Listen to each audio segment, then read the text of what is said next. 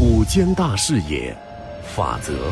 本环节根据真实案例改编，来源于民主与法治社。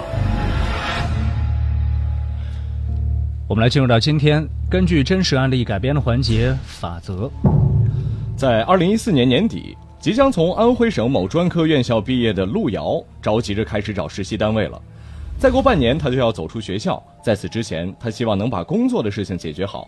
可参加了不少招聘会，陆瑶始终没能找到满意的工作，只能在父母的安排下到合肥一家工厂实习。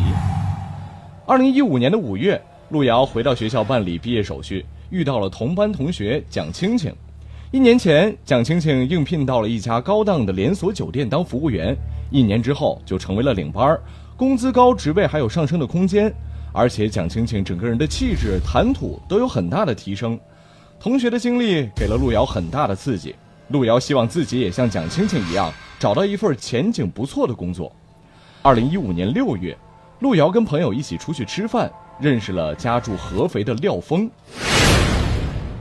你要跳槽啊？你想找什么样工作呀？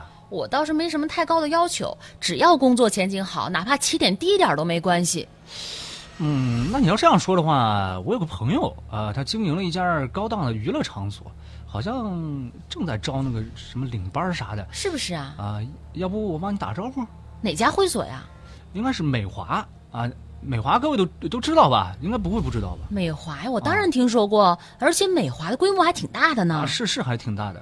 要不然我给他打个招呼说一声。哎，要不廖哥你帮我能打个招呼？那真的太感谢你了。谢什么？先别说谢，呃，前提是他们老板要求挺高的，不知道行不行啊？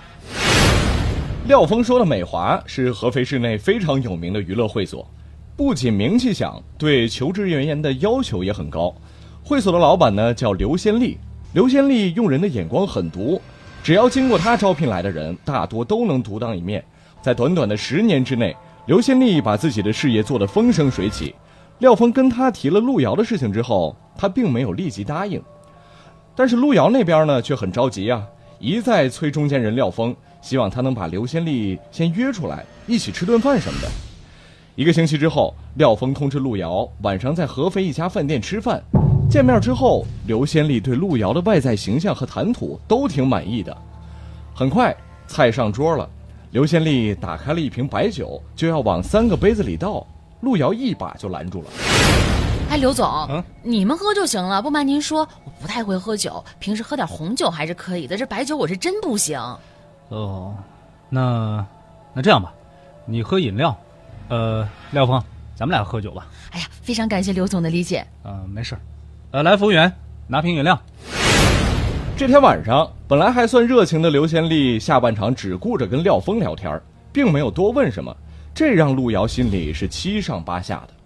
晚上回去了之后，路遥就忙着给廖峰打了个电话。喂，廖哥，刘总说啥没？呃，刘总说他们会所想招一名能吃得开的领班。什么叫吃得开呀？哎呀。吃得开呢，就是，呃，怎么跟你解释？就是遇到不同的客户说不同的话。那会所嘛，那顾客就是上帝。那领班偶尔也要，比如说给客户敬个酒啊，喝个酒啊。那我不能喝酒啊。那是啊，如果滴酒不沾，那肯定不行啊。光这一点儿，你这。太合格啊！可是我也没有说谎，我酒量真是不行，这是实话。嗯，可也不是滴酒不沾，就是喝的很少很少的。我相信一个人的工作能力不仅是凭喝酒能体现的吧？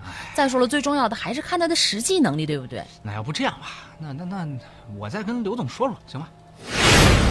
廖峰把这话传给了刘先丽，但是刘先丽却说需要考虑考虑，让路遥回去等消息。到了二零一五年的八月二十二号。陆遥久久没有等到消息，实在着急，就给刘先丽主动发了条短信：“刘总，你在忙什么呢？吃饭了吗？”恰好是中午的时间，刘先丽正在家里做饭，听说路遥还没有吃饭，就主动邀请他去家里坐坐。两人呢也是边吃边聊，饭菜是简单的三菜一汤。不过刘先丽拿出了自己珍藏已久的药酒，给自己和路遥各倒了一杯。一口酒下肚，路遥脸马上就红了。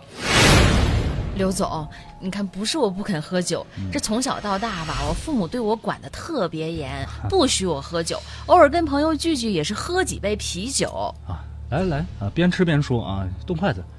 呃，小陆啊，哎，呃，酒量这个东西呢，它也不是说谁生下来就能喝，是啊，它也是锻炼出来的，是吧？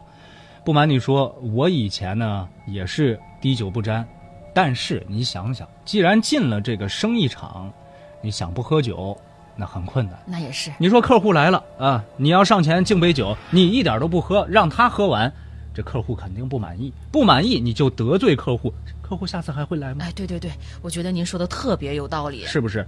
所以想要酒量好啊，没有什么别的招儿，小陆啊，多喝多练，醉几次那是肯定的。一小杯酒大约一两，喝完一杯，刘先利又给路遥倒了一杯。路遥不好说不要，只能是硬着头皮喝下去了。刘先利想到给他倒第三杯时，路遥头昏的厉害，摆摆手就拒绝了，想要靠在沙发上休息一会儿。半个小时之后，见路遥醒了，刘先利又把他拉到了桌子上，再次给他倒了一小杯。刘先利的目的很明确呀、就是想测试看看路遥的酒量极限到底在哪儿。路遥也不好推却，只能是继续喝。刘总啊，我这次来呢，我我就是想问问工作上的事儿怎么样了。您放心，您给我一个机会，我肯定不会让你失望的。小陆啊，先不说这些啊，咱们边吃边聊。再大的事儿也得等吃完这顿饭，咱们再聊，好吧？两个人还真的是边吃边聊，从中午吃到了下午三四点。此时的路遥一身酒味儿，靠在沙发上就睡着了。晚饭的时候，刘贤利会所的五名员工过来给他装窗帘儿，巨大的声响就把路遥给惊醒了。此时外边已经天黑了，怕家人担心，他便想着赶快回去，但是刘先利却拉住了他。哎，小路急什么？哎，我得回去了。哎，这都是我们会所的老员工，那也许你们以后就一起共事了。今天机会这么难得，你们在一起也互相认识认识啊。啊，都是前辈啊。那我再待一会儿吧。啊，对，呃，要不然晚上，呃，咱们再吃点喝点，啊，再聊聊，好不好？五个人就轮流给路遥敬酒，几杯酒下肚啊，路遥早已经失去了神智。别人敬酒，他就一个劲儿的只管往嘴里倒。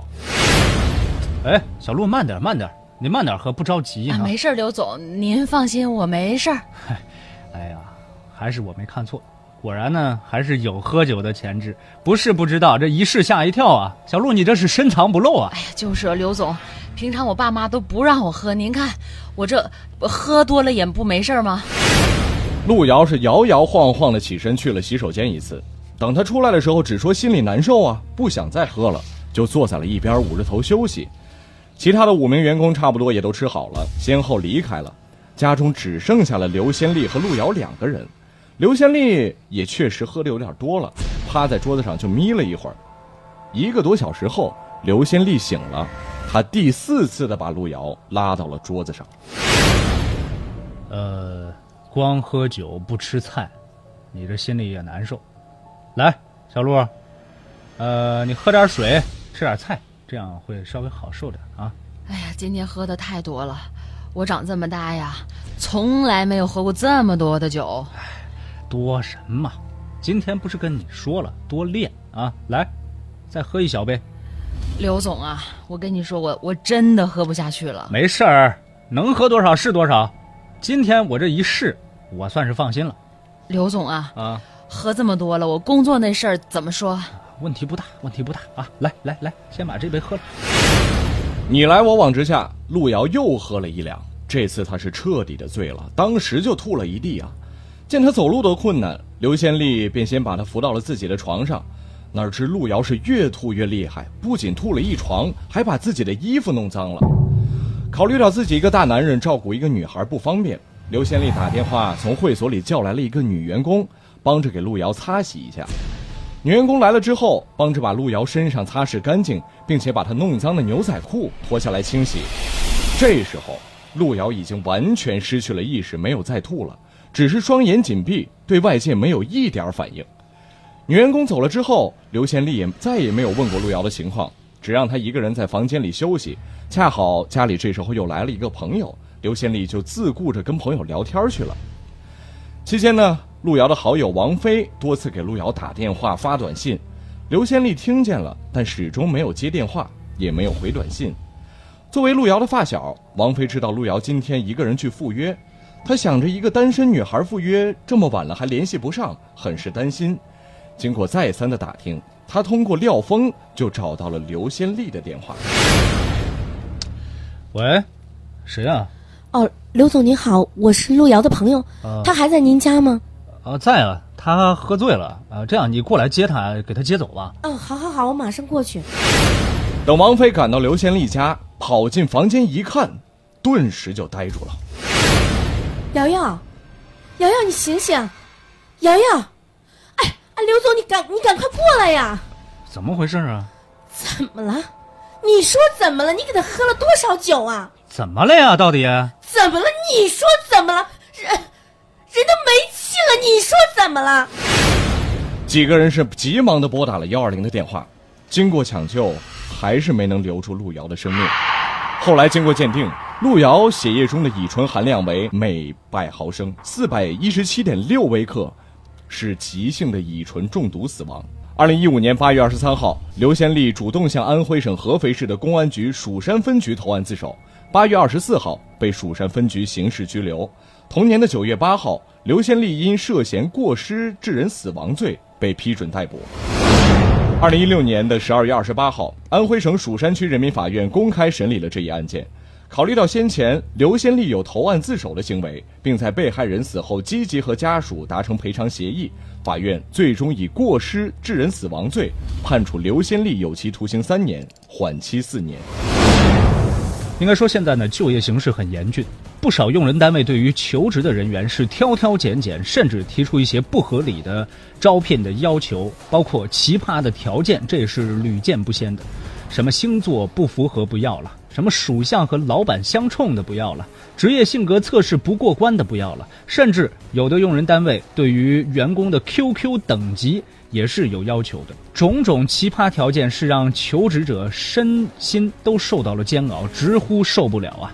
希望用人单位也能够给大学生们一个公平公正的舞台，让他们展示自己的实力。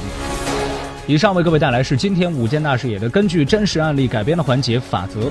感谢各位的收听和参与，感谢我们的合作单位民主与法制社。本期法则记者是阿红，编剧陈蕊。法则周一到周五直播十三点十五分。如果您想要回听往期法则，可以下载蜻蜓 FM 搜索关键词“法则”就可以了。您也可以关注九一二的微信公众号“九一二声音工坊”在线收听，或者加入法则的互动群。您可以发送关键词“表演”获取群的二维码，识别之后就可以进入了。